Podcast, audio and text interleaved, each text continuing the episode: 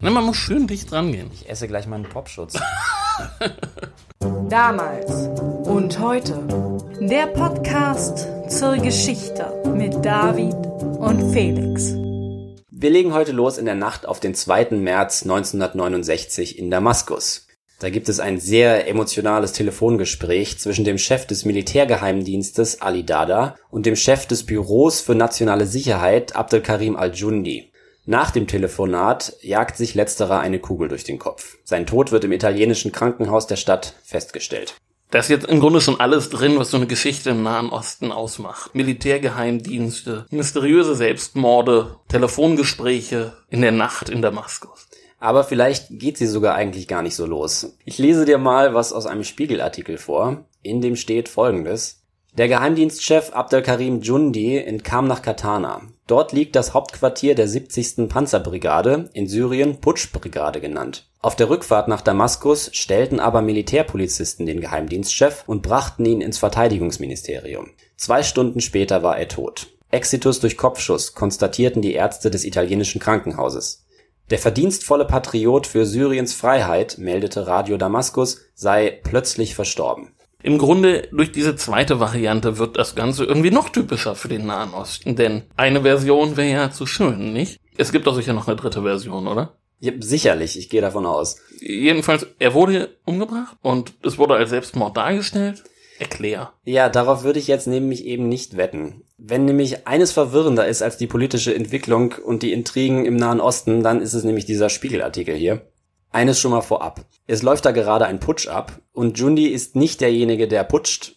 Der, der da putscht, ist Hafiz al-Assad, der Vater des heutigen syrischen Staatschefs Bashar al-Assad. Der braucht ja keine Vorstellung. In den letzten Jahren ist genug über ihn berichtet worden. Ich denke auch, den kennen alle. Im Spiegelartikel steht, dass Jundi, also der mit der Kugel im Kopf, zu der sogenannten Putschbrigade fährt oder flieht. Diese 70. Panzerbrigade ist zu diesem Zeitpunkt allerdings schon seit dem Oktober des Vorjahres in den Händen Assads und seiner Leute. Dass Jundi dahin fährt, macht also überhaupt keinen Sinn. Und wo auch immer er dahin fährt, wieso fährt er dann wieder zurück nach Damaskus? Und schließlich, wie kommt der Spiegel darauf, dass Jundi verhaftet und erschossen wird? Ich habe das nirgendwo in der einschlägigen Literatur finden können.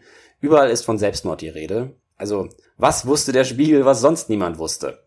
Vielleicht hatten sie einen Maulwurf im syrischen Geheimdienst, wie der Mossad. So eine Art zweiten Ellie Cohen. Da gab es übrigens eine Netflix-Serie kürzlich. Nicht schlecht. The Spy. Okay, gute, danke für die Empfehlung. Ja, oder sie hatten eine Glaskugel oder ich weiß es nicht. Ich komme später nochmal auf den Artikel zurück. Jetzt erstmal, was ist da genau vorgefallen, dass der Chef der nationalen Sicherheit mit einer Kugel im Kopf endet? Wie auch immer sie da hingekommen ist. Wie auch immer sie dahin gekommen ist, ja. Wie kommt es zu dem Exitus durch Kopfschuss, um bei dem Wortlaut des Krankenhauses zu bleiben? Das ist auch eine sehr neutrale Bezeichnung, ne? Richtig, ja, man kann es als lakonisch deuten oder auch einfach, ja, mehr wusste man halt nicht. Dafür gehen wir jetzt jedenfalls mal kurz ein paar Jahre zurück in der Chronologie. Sag bloß, das hat jetzt auch wieder was mit der Destabilisierung des Seleukidenreichs durch die Römer zu tun. Das ist sowieso der Schlüssel allen Übels im Nahen Osten gewesen. So weit müssen wir nicht gehen. Wusstest du, dass Syrien und Ägypten Anfang der 60er noch ein Staat waren? Nee, grenzen die überhaupt aneinander? Tun sie nicht. Aber immerhin grenzen ja beide ans Mittelmeer. Zusammen heißen die beiden damals ein paar Jahre lang Vereinigte Arabische Republik. Das ist ein ganz spannendes Thema für sich. Jedenfalls hält diese Staatsunion nur kurz, knapp drei Jahre. 1961 geht sie dann in die Brüche. Genauer gesagt fühlen sich die Syrer von den Ägyptern betrogen und putschen. Also das syrische Militär zieht einen Schlussstrich unter das Experiment. Richtig. Unter dem entstehenden Einzelstaat Syrien putscht sich dann wiederum zwei Jahre später das sogenannte Militärkomitee an die Macht. Darf ich mal kurz einhaken? Das sind so diese ganzen Bezeichnungen, finde ich immer so klasse bei diesen Nahostgeschichten. Militärkomitee. Das sind so, ist das jetzt das, wovon ich vermute, dass es das ist? Männer mit Zigaretten um einen Tisch. Mit einer Landkarte drauf am besten. Ganz so, wie sich das die Writer in Hollywood auch vorgestellt haben, ja. Also das sind äh, fünf Herren, zu denen auch Jundi gehört, also der mit der Kugel im Kopf endet. Und besonders wichtig ähm, sind Salah al-Jadid und eben Hafiz al-Assad. Das sind die Leute, die in den nächsten Jahren den Ton angeben. Sie sind alle in den 30ern und haben große Ambitionen. Für heute merkst du dir einfach Assad und Jadid. Ja, das, das kriege ich hin. Also Assad sowieso und ich merke mir jetzt Jadid. Ich habe ja von Jadid noch nie was gehört. Das verrät vermutlich ein Stück weit, wie die Geschichte ausgeht. Assad ist sehr bekannt und Jadid kennt kein Mensch. Messerscharf kombiniert. In den 60er Jahren gibt's in Syrien einen eskalierenden Machtkampf innerhalb dieser herrschenden Elite. Die Protagonisten stützen sich dabei auf ihre Gefolgsleute, die mit ihnen durch Herkunft, Konfession und Stammeszugehörigkeit verbunden sind. Es sind zunehmend Aleviten aus der Region Latakia, die den Ton angeben, also Mitglieder einer schiitischen Minderheit in dem mehrheitlich sunnitischen Land. Auf der einen Seite steht die Fraktion um Salah al-Jadid, Jadid ist zu dieser Zeit die graue Eminenz in Syrien, also derjenige, der ohne Präsident oder Premierminister zu sein, die Politik des Landes lenkt. Auf der anderen Seite steht die Fraktion um Hafiz al-Assad. Assad ist Verteidigungsminister und hat eine wachsende Gefolgschaft in der Armee. Jadid und Assad haben einige Jahre lang am selben Strang gezogen. Wie gesagt, Anfang der 60er haben sie noch zusammen geputscht, aber die Tage sind lange vorbei. Im Grunde auch wieder so ein, so ein Filmklassiker, ne? Äh, was hat sie denn auseinandergetrieben? Von den persönlichen Ambitionen junger Putschisten einmal abgesehen. Es gibt zwei grundverschiedene politische Ansätze, die hier aneinander rasseln. Und zwar, Jadids Fraktion will sich auf innenpolitische, konkret sozialistische Reformen konzentrieren. Dabei lehnt sie jede Kooperation mit Regierungen ab, die sie als reaktionär, politisch rechts oder pro-westlich einstuft Dazu zählt sie Jordanien, den Libanon, den Irak, Saudi-Arabien und dafür will man mit der Sowjetunion zusammenarbeiten. Assad hatte andere Vorstellungen. In dem besagten Spiegelartikel steht auch, dass Assad Präsident Atassi vorgeworfen hat, Syrien den Russen ausgeliefert zu haben. Ist Assad da jetzt auf der Seite der USA? You know, my enemy's enemy is my friend. Ja, könnte man meinen, aber nein, absolut nicht. Assad ist auch eigentlich gar nicht dagegen, mit der Sowjetunion zusammenzuarbeiten. Er will sich nur alle Optionen offen halten. Assads Leute wollen nämlich in erster Linie eine arabische Allianz gegen Israel aufbauen, statt sich von den arabischen Nachbarn zu isolieren. Unabhängig von den jeweiligen politischen Verhältnissen in den arabischen Ländern wollen sie eine gemeinsame Front mit ihnen bilden. Das ist also der Knackpunkt bei dem Konflikt zwischen dem Jadid und dem Assad-Lager. Assad hat in dem Machtkampf als Verteidigungsminister die besseren Karten, weil er seine Gegner in der Regierung leicht von ihren Kontakten in der Armee abschneiden kann. Politik wird aber weiterhin von Jadids Leuten gemacht, den Top-Leuten in der regionalen Baath-Partei. Baath-Partei, habe ich schon mal gehört, aber bringe ich jetzt eher mit dem Irak in Verbindung, mit Saddam Hussein. Ja, im Irak äh, gibt es die Baath-Partei bis 2003, also ja, bis zum Sturz von, von Hussein. In Syrien gibt sie immer noch, da steht sie bis heute hinter Assad. Also so die Hintergrundkulisse für den Alleinherrscher. Damals in Syrien ist das noch nicht so. Aber die Partei hat eine ähnliche Funktion wie in anderen sozialistischen Ländern der Zeit auch. Besonders wichtig ist die Partei-Zweigstelle in der Region Latakia. Da kommen sowohl Assad als auch Jadid her und viele andere Top-Leute auch. Im Februar 1969 dominieren Jadids Leute die Baath-Partei in Latakia. Um Assads Einfluss auf die Region gänzlich zu beenden, schmeißen sie einige seiner Gefolgsleute aus ihren Ämtern und Assad reagiert mit einem Putsch. Er lässt umgehend die gesamte Parteileitung in Latakia festnehmen. An ihre Stelle setzt er die Leute, die gerade noch von Jadid aus ihren Ämtern entfernt worden sind. Der Gouverneur von Latakia wird unter Hausarrest gestellt. Auch in der benachbarten Region Tartus kommt es zu Verhaftungen durch Assads Leute. In diesen Regionen findet der eigentliche Coup statt. Da setzt sich Assad jetzt gegen die Kontrahenten durch, die alle aus demselben Umfeld stammen wie er. Also kämpfen die jetzt in erster Linie um ihren alten Kiez und irgendwie auch um dieselben potenziellen Gefolgsleute, nehme ich an. Jadid Assad und viele andere Mitglieder der jeweiligen Inner Circle sind Aleviten. Sie haben bis zu einem gewissen Punkt eine ähnliche Laufbahn hingelegt, sind ja auch Teil derselben Gruppierung gewesen. Das heißt natürlich, dass sie ihre Netzwerke ziemlich deckungsgleich aufgebaut haben. Der Machtkampf zwischen den beiden spielt sich also innerhalb dieser Gruppe ab. Verstehe. Also die, die Aleviten sind der Schlüssel zur Macht. Aber in Damaskus und Aleppo findet auch einiges statt. Da werden Radiostationen und Zeitungsredaktionen besetzt, Panzer besetzen einige Schlüsselpunkte. Wichtig in Damaskus ist aber für Assad besonders der Kampf gegen Jundis Patrouillen. Jundi ist wie gesagt der Geheimdienstchef der Baath-Partei und der wichtigste Schild für Jadids Fraktion. Dazu kommt aber noch eine persönliche Note.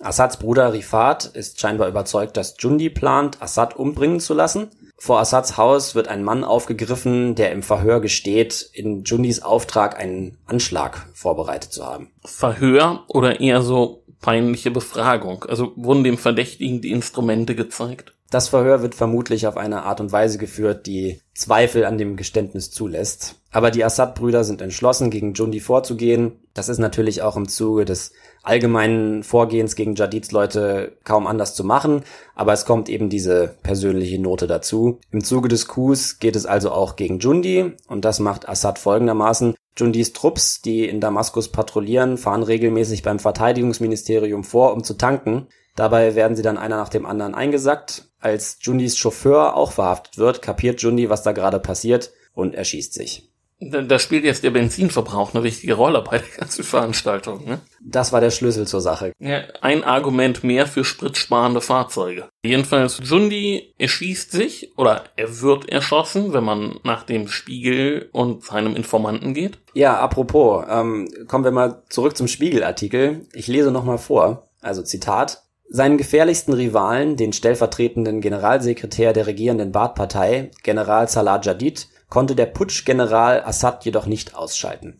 Denn Jadid drohte, die ihm ergebenen Arbeitermilizen gegen Assads Armee zu mobilisieren. Das hätte Bürgerkrieg bedeutet. Jadid war es dann auch, der Assad zwang, Atassi und dessen Freunde für Jundis Begräbnisfeierlichkeiten freizulassen. Mit grimmigen Mienen hockten die Geschassten in einer russischen Limousine und folgten so dem Sarg des syrischen Beria.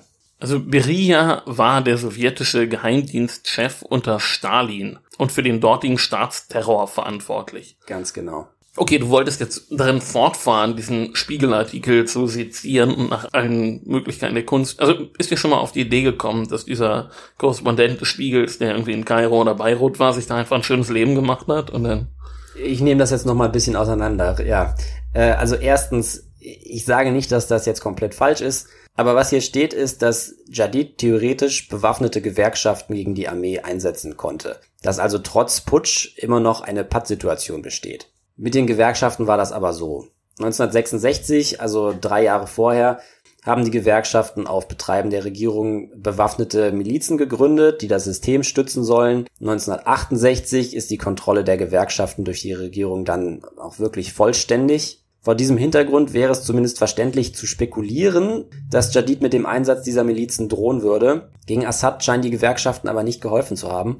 Die Gewerkschaft in Latakia kann er zum Beispiel einfach auflösen, als seine Leute dort rausgeschmissen werden. Also wenn es eine echte militärische Bedrohung durch eine bewaffnete Gewerkschaft gab, dann war sie jetzt aber nun doch nicht groß genug, um Assad aufzuhalten. Ja, also dass Jadid an diesem Punkt Assad zu irgendwas zwingen kann, ist zumindest schwer vorstellbar. Und von daher wird er ihn übrigens auch nicht zwingen können, Gefangene freizulassen, um an Jundis Beerdigung teilnehmen zu können, wie der Spiegel hier schreibt. Und auf der Beerdigung sitzen Jadid und die anderen scheinbar auch nicht in einer russischen Limousine, sondern gehen hinter dem Sarg her. Jadid in der Mitte, flankiert von den anderen. Ja, da muss man jetzt wirklich nachfragen, woher der Spiegel seine Informationen gehabt hat. Ich glaube ja, wie gesagt, der Korrespondent, der hat da irgendwo sich ein schönes Leben gemacht. also ich finde das zumindest wahnsinnig irritierend. Ja, die Details sind wichtig. Wer wüsste das besser als wir? Also. Eben. Naja, dass etwaige Arbeitermilizen nicht ausgereicht hätten, um Assad Paroli zu bieten, sieht man auch daran, dass Jadid nun versucht, die Palästinensermilizen in Syrien für seine Zwecke einzuspannen, eben um Assads Dominanz in der Armee irgendwas entgegensetzen zu können. Aber auch das scheitert. Assad übernimmt die Kontrolle über alle bewaffneten Einheiten im Land und die Palästinenser werden kaltgestellt. Eines stimmt auf jeden Fall. Assad übernimmt nicht einfach die Macht und steckt alle anderen ins Gefängnis. Jadid bleibt erstmal da, wo er ist und an der Oberfläche geht alles so weiter wie gehabt. Also im Grunde ein, ein fast unsichtbarer Putsch, aber völlig sinnlos war der Putsch nicht, oder? Assad hatte nun immerhin die Kontrolle über die Armee und ist die Nummer eins der Aleviten. Ja, tatsächlich hat sich einiges geändert. Jadids Fraktion hat praktisch keine Möglichkeiten mehr, dem eigenen Anliegen Nachdruck zu verleihen. In den nächsten Monaten zeichnet sich ab, dass Assad im Hintergrund letztlich die Entscheidung treffen kann. Er und Jadid sind nicht länger auf Augenhöhe. Dann kommt der sogenannte Schwarze September. Palästinensische Flüchtlinge versuchen in Jordanien die Macht an sich zu reißen und Syrien hilft ihnen dabei. Das bekommt jetzt natürlich die ganze Welt mit, denn ohne so richtig zu verstehen, dass Jadid und seine Sozialisten längst im Abseits stehen und Assad die Macht hat, denkt der Westen Syrien, das ist der Russe. Der Russe steht da bekanntlich immer vor der Tür. Also in der Zeit. Wir waren ja schon mal ungefähr in der Zeit mit Allende. Das macht der Russe damals. Der Russe, der steht vor der Tür. Ähm, wenn ich dazu nochmal den Spiegel heranziehen darf. Wirklich? Also, aber mach. Noch am 17. September hatte US-Präsident Nixon bei einem Besuch in der Redaktion der Chicago Sun-Times gewarnt, Amerika sei darauf vorbereitet, direkt im jordanischen Krieg zu intervenieren, wenn Syrien oder der Irak eingreifen. Obwohl die Unterhaltung vertraulich war, schrieb die Sun Times die Äußerung höchsten Regierungsstellen zu, also erkennbar dem Präsidenten selbst. Entgegen der sonst in solchen Fällen geübten Praxis dementierte das Weiße Haus nicht. Darf ich mal ganz kurz einhaken? Man sieht hier eine sehr feine und graduelle Kommunikation des amerikanischen Präsidenten. Heute läuft das alles über Twitter. ja, das war damals noch sehr grazil, könnte man sagen. Ja, ein, äh, ein, Satz noch. Wahrscheinlich sollten Syrer und Sowjets die Warnung hören. Schon einen Tag später, in der Morgendämmerung des 18. September, musste des Präsidenten oberster Sicherheitsberater Henry Kissinger den Chef wecken. Die Syrer waren in Jordanien einmarschiert. Washingtons Warnungen hatten nichts gefruchtet. Kissinger weckt Nixon in der Morgendämmerung. Mit Pancakes und Kakao? Also ich hoffe das mal. Aber abgesehen davon, daran ist jetzt nichts falsch, oder doch? Nein, das gibt die Wahrnehmung im Westen richtig wieder. Es ist halt eine etwas verzerrte Wahrnehmung. Das Wissen um die Regionalpolitik ist lückenhaft. Wenn ich mal meine Kenntnisse aus dieser Netflix-Serie einstreuen darf, demnach war auch Syrien tatsächlich relativ undurchsichtig in der Zeit. Ne? Also es war sehr schwer, Informationen aus Damaskus zu bekommen. Aber das nicht immer perfekte Wissen um regionalpolitische Zusammenhänge, gerade im Nahen Osten, dem sind sich die USA ja bis heute treu geblieben. Man muss sagen, in Südamerika waren sie besser informiert. Also bei Chile haben wir das ja gesehen, da durchschauten sie durchaus, was da passieren konnte. Vielleicht haben die USA in Südamerika auch einfach bessere Informanten gehabt. Naja, heute brauchen sie nicht mal mehr Botschafter, ne? ja, Mr. Trump weiß alles selber, aber das ist wieder eine andere Geschichte. Ja, genau. Zurück ins Jahr 1970. Washington hat also in erster Linie die Sowjetunion im Kopf, die da vermeintlich ihren Einfluss ausweiten will auf Jordanien, also einen amerikanischen Verbündeten. Was da aber in Syrien genau passiert ist, ist gar nicht so einfach zu sagen und hat mit den Sowjets eher wenig zu tun. Lange wird auch angenommen, dass Jadid derjenige ist, der die syrische Armee zum Einmarsch in Jordanien beordert und dass Assad sich anschließend weigert, die syrische Luftwaffe loszuschicken, wodurch er dann das Unternehmen zum Scheitern bringt. Hat er Angst vor der israelischen Luftwaffe oder was war sein? Ja, so, da sage ich gleich was zu, so hat man zumindest angenommen. Ja, das, das scheint nämlich nicht zu stimmen. Also wie gesagt, ist der Kampf Jadid gegen Assad, der ja lange auf Augenhöhe stattfindet, zu diesem Zeitpunkt schon zu Assads Gunsten entschieden. Jadid hat also gar nicht mehr die Macht, den Einmarsch einfach zu befehlen, gegen Assads Willen. Und das wiederum bedeutet, dass Assad von Anfang an vermutlich derjenige ist, der das alles befiehlt. Also den Einmarsch, dann die ausbleibende Luftunterstützung und dann kurz darauf den Rückzug. Nee, im Grunde eine sehr merkwürdige Geschichte, ne? Also, was ist da passiert? Ich denke, es ist zu der Zeit einfach die naheliegende Erklärung, dass da zwei mächtige Männer sind, die sich sozusagen innenpolitisch bekriegen und dass, dass das Auswirkungen auf die Außenpolitik hat. Wenn man annimmt, dass das Patt zwischen Assad und Jadid noch besteht, kann man dieses etwas merkwürdige Hin und Her schon so interpretieren. Dass das von diesem Machtkampf herkommt. Aber was war jetzt Assads Antrieb? Ja, der Spiegel vermutet zum Beispiel, dass Moskau dahinter steckt. Die Sowjets hätten demnach Assad zurückgepfiffen. Israel und die USA machen sich nämlich zu dem Zeitpunkt bereit, da auch direkt einzugreifen. Aber Jalid war doch der Mann Moskaus. Ja, das hat diese Theorie nicht tangiert. Ich glaube ja, dass man einfach viel zu wenig wusste und viel geraten hat. Und was war jetzt wirklich passiert? Also die ganze Geschichte klingt ja immer noch sehr merkwürdig. Wenn Assad schickt seine Truppen los, verweigert aber die Luftunterstützung, was soll das? Also ohne die geht's ja nicht. Naja, die USA und Israel holen beide zum Schlag aus. Jordanische Truppen rücken vor und Assad hat genug gesehen. Das war jetzt eigentlich kein Kampf mehr, den er gewinnen konnte. Bevor die USA und Israel eingreifen, sind die Syrer schon wieder auf der eigenen Seite der Grenze. Und für Assad ist das Ganze, ja, schon ein Fehlschlag. Die Palästinenser, denen er helfen wollte, sind besiegt. Jordanien sucht die Nähe zu Israel, um sich zu schützen, und die syrische Armee muss mit einer weiteren Niederlage leben. Und der Westen denkt unterdessen, er hätte es Moskau so richtig gezeigt. Also im Grunde Ziele erreicht, obwohl sie nicht wussten, was passiert ist. Aber wahrscheinlich hatten sie dieselben Informanten wie der Spiegel. Ja, das würde mich nicht überraschen. Jedenfalls beginnt damit nicht Assads Abstieg, sondern sein Aufstieg. Das hat weder mit den USA noch mit Moskau noch mit Jordanien oder Israel was zu tun, sondern mit Jadids Versuch, einen Befreiungsschlag gegen Assad und seine Leute auszuführen.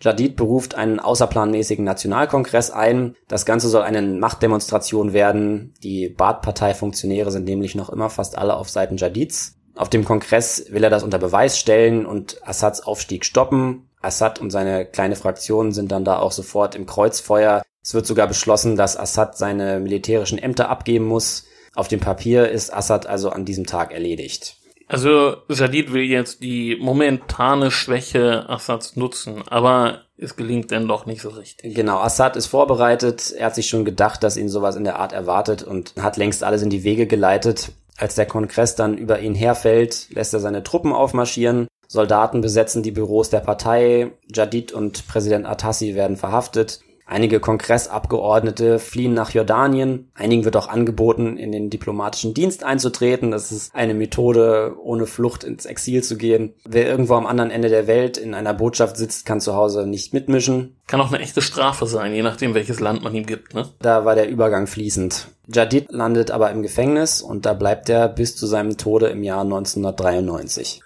ziemlich, ziemlich endgültig alles, ne? Also aus heutiger Perspektive wissen wir, wie es ausgegangen ist. Ja, damit beginnt die Ära Assad. Der politische Einfluss der Parteifunktionäre ist Geschichte, jetzt endgültig. Die Militärs übernehmen. Im Februar 1971 wird Assad dann Syriens erster alevitischer Präsident. Obwohl da auch in den vergangenen Jahren schon die Aleviten in Politik und Armee, wie gesagt, tonangebend sind, gab es bis dahin immer sunnitische Präsidenten. Mit dieser Tradition ist es jetzt aus. Also der Präsident, ich muss nur mal einhaken, hat er irgendwas zu sagen gehabt, oder? Vorher nicht unbedingt. In der Ära Jadid war Jadid derjenige, der gesagt hat, was passiert. Aber jetzt, wo Assad die ganze Macht in seiner Hand bündelt, ist das Amt tatsächlich auch wieder mit tatsächlicher Macht verbunden. Assad stützt sich natürlich weiterhin auf die Armee, genauer gesagt auf den hauptsächlich alevitischen Machtblock, auf den er sich ja schon länger verlassen hat. Personen außerhalb dieses Blocks können zwar hohe Ämter in der Regierung bekommen, können aber nie eine eigene Machtbasis entwickeln. Assad hat es also geschafft, alle Netzwerke außer dem eigenen auszuschalten. Was ist das jetzt überhaupt für ein Staat unter Assad? Vorher hatten wir so eine Art, so ein arabischer Sozialismus und jetzt ist das was? Also in der Auseinandersetzung zwischen Jadids und Assads Fraktionen hatten beide Seiten ja immer ganz unterschiedliche Schwerpunkte. Jadids Leute wollten den Sozialismus im Inland vorantreiben und Assad wollte Bündnisse gegen Israel schmieden. Das heißt, mit seiner Machtübernahme ändert sich auf jeden Fall außenpolitisch einiges. Das war ja sein Hauptziel. Syrien öffnet sich gegenüber Ägypten, von dem man sich ja, wie erwähnt, ein Jahrzehnt vorher per Putsch getrennt hatte. Und schnell gibt es auch einen Militärpakt zwischen Syrien, Ägypten, Libyen und dem Sudan mit dem ausgesprochenen Ziel, Israel zu bekämpfen. So langfristig wird daraus dann aber auch nichts weiter, oder? Nein, zwei Jahre später ist Assad schon wieder allein in seinem Kampf gegen Israel und dafür arbeitet er auch gerne mit den Sowjets zusammen, wenn auch sehr selbstbewusst, weil die Russen selbst keine Verbündeten im Nahen Osten mehr haben und mit der syrischen Regierung jetzt sehr vorsichtig umgehen. Aber was ist aus dem syrischen Sozialismus geworden? Denn den wollte Assad ja eben nicht.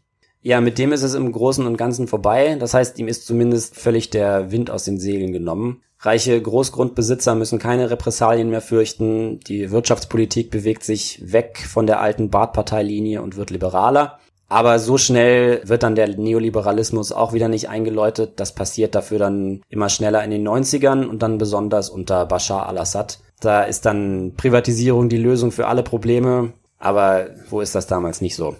Mal wieder zurück zu diesem Putsch. Gab es da eigentlich Widerstand oder hat sich die Bevölkerung irgendwie verhalten oder? Ja, der Putsch selber verläuft unblutig und die meisten Syrer nehmen den eher mit einem Achselzucken zur Kenntnis. Coups sind ja nichts Ungewöhnliches zu dieser Zeit. Einer jagt den anderen. Und dass es bei Assad diesmal anders ist, das kann natürlich niemand vorhersagen. Wir rechnen damit, in drei Jahren ist sowieso wieder der nächste dran, oder? Es ist zumindest nicht absurd, das anzunehmen, ja. Und Jadids Gefolgsleute sind immer wieder Ziel von Verhaftungen dann in der Zeit danach. Es wird wohl aus dieser Ecke auch immer wieder versucht, auf die Ereignisse von 69, 70 zu reagieren, den Umsturz zu planen und im Gefängnis macht sich Jadid sicherlich auch Hoffnung, dass der Spieß bald umgedreht wird. Vom Exil in Beirut aus schreiben seine Leute gegen Assad an, aber diese Pläne sind alle zum Scheitern verurteilt. Das sind jetzt aber alles wieder die alten Assad-Gegner, die sich bemerkbar machen und die verhaftet wurden. Andere Gruppen treten jetzt nicht in Erscheinung, irgendwelche Islamisten oder Palästinenser, Abkömmlinge oder. Ab 1976 bekommt Assad dann ein Problem mit dem islamistischen Terror der Muslimbruderschaft. Die Muslimbrüder haben natürlich wieder ganz andere Ziele und in erster Linie bringen sie Aleviten um. Nee, das, wenn, wenn wir das jetzt auch noch die Muslimbrüder aufnehmen, dann würden wir hier den Rahmen sprengen. Bis zu diesem Punkt ist auch sehr viel geschehen in Syrien. Assad steht mit dem Rücken zur Wand, jedenfalls was die Außenpolitik betrifft. Aber auch hier ist es interessant, alte Spiegelartikel zu lesen. Sag mal, hast du so eine Kiste auf dem Flohmarkt gekauft, oder? Das ist heute alles im Internet, Felix.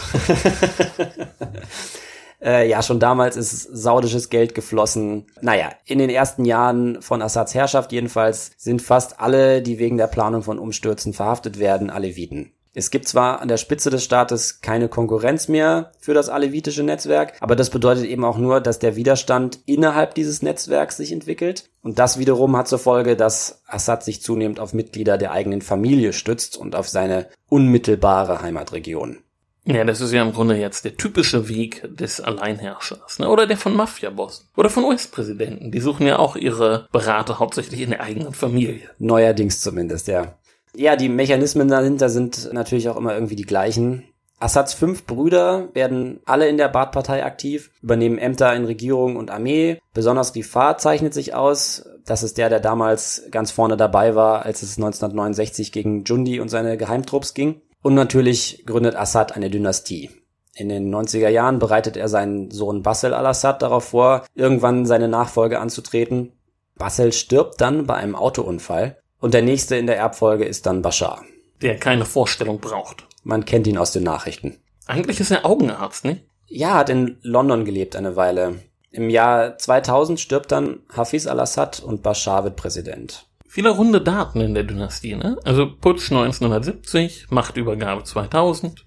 Und geboren ist Hafiz 1930. Jetzt kann man davon ausgehen, dass vor 2030 nicht mehr Wesentliches passiert. Oder noch dieses Jahr das Jahr hat sicherlich noch viel zu bieten. Eine schöne Einführung in die Hintergründe dessen, was wir hier heute beobachten können. Ja, ich wollte gerade sagen, man ist ja sonst immer darauf angewiesen, naja, das zu konsumieren, was so in den Medien berichtet wird. Ich würde auch annehmen, dass es heute für Journalisten einfacher ist, oder auch für Politiker zu verstehen und zu berichten, was im Nahen Osten vor sich geht. Aber ich, auf der ich habe so meine Zweifel. Aber ja, auf der anderen Seite Twitter wird immer wichtiger oder ist es schon längst, wer weiß was benutzen Journalisten heute auch TikTok? Ich weiß es nicht. Also es kann auch sehr gut sein, dass auf die Weise sich dann Sachen einschleichen, von denen man dann in 20, 30 Jahren merkt, dass es nicht ganz so stimmt, wie man vielleicht gedacht hat, als der Artikel rauskam. Es ist schon ein unübersichtlicher Mist. Ich würde wirklich sehr gerne wissen, wie diese Artikel damals entstanden sind. Ob das ein Korrespondent war, der irgendwo in Beirut im Hotel gesessen hat. Aber okay, also folgendes, nach da draußen. Naja, der Korrespondent wird wahrscheinlich selber nicht mehr leben, aber falls jemand weiß, woher der seine Informationen bezogen hat, kann er uns schreiben. das, äh, das wir würden uns sehr freuen. Private Message über Twitter oder Facebook ist sehr willkommen. Also ein kleiner Einstiegskurs in Sachen syrischer moderner Geschichte war das. Bevor wir noch was zum Heft sagen, wolltest du, glaube ich, noch was zur, zur vorherigen Folge sagen, wenn ich mich recht entsinne. Ja, bei der letzten Folge haben wir so geunkt, dass wir jetzt auf Halde produzieren und ein bisschen und wir waren tatsächlich ein bisschen früh dran. Also seitdem gab es neue Entwicklungen. Der das hätte auch, also man hätte es ahnen können, aber ja, so, so wahrscheinlich. Das war fatal. Ähm, man, man darf das Unglück nicht beschreien, ne? Das war so. Wie vielleicht der eine oder andere gelesen haben mag oder gehört haben mag, ist eine neue Diskussion bezüglich der Frauen in der Bundeswehr ausgebrochen. Und zwar was die Einführung weiblicher Dienstränge angeht. Da gibt es jetzt Ideen, die aus dem Verteidigungsministerium, die ja mittlerweile veröffentlicht wurden, nennen nicht alle, aber einige Ränge in ihrer weiblichen Form zu benutzen. Also wir wollen beim, bei der Frau Hauptmann bleiben, aber es soll demnächst die Hauptbootsfrau zum Beispiel geben oder die Feldwebelin. Und in dem Tagesspiegelartikel, den ich übrigens beim Upload der Folge auch geshared habe, steht ja auch was über die Resonanz. Willst du da noch was zu sagen? Naja, die ist bisher so mittelmäßig. Also Umfragen unter den Soldatinnen ergeben eine eher negative Einstellung dem gegenüber. Und auch aus den politischen Parteien hört man vor allem, dass das im Grunde eines der kleineren Probleme ist. Es gab einige Äußerungen, dass der Ansatz okay ist, aber dass eigentlich dringendere Probleme auf der Tagesordnung stehen ist verständlich, glaube ich, die Sicht der Dinge, aber ja, man wird sehen, wie sich das Thema weiterentwickelt. Wir haben das jetzt mal der Vollständigkeit halber euch noch mitteilen wollen. Vielleicht müssen wir nächste Woche schon unser Syrien-Skript kippen, ne? Ich habe jetzt bewusst nicht so viel zu Bashar gesagt. ich glaube, was äh, seinen Vater betrifft, wird jetzt nicht mehr so viel Neues rauskommen, aber jetzt, jetzt beschreie ich es schon wieder. Mhm. Wenn es soweit kommt, dann bekommt ihr das Update von uns. Bis dahin wollen wir euch noch kurz das Damals-Heft ans Herz legen. Das Titelthema, das neue, das neue Heft natürlich, beim Kiosk eures Vertrauens. Das Titelthema ist diesmal Atatürk, der Vater der modernen Türkei. Ein tolles Thema, wie ich finde. Und naja, in der aktuellen türkischen Politik ja fast schon wieder kontrovers, könnte man sagen. Außerdem gibt es die Geschichte einer technischen Innovation oder wie das Papier das Pergament verdrängt hat. Und wir erfahren etwas über den Kunstförderer Henry Huntington. Ist wieder ein tolles Heft geworden. Schaut euch auf jeden Fall mal an. Bis dahin folgt uns ja auf, auf der Podcast-Plattform eures Vertrauens. Gebt uns Reviews und Sterne, wo immer ihr könnt. Folgt uns bei Instagram, Twitter, Facebook. Äh, gebt uns Feedback für alle Namen, die wir falsch aussprechen und alles, was wir nicht hinkriegen. Absolut. Und auch die Sachen, die wir hinkriegen. Wir freuen uns auch über Lob. Ja, bitte. okay, bis in zwei Wochen. Ciao. Bis dann. Tschüss.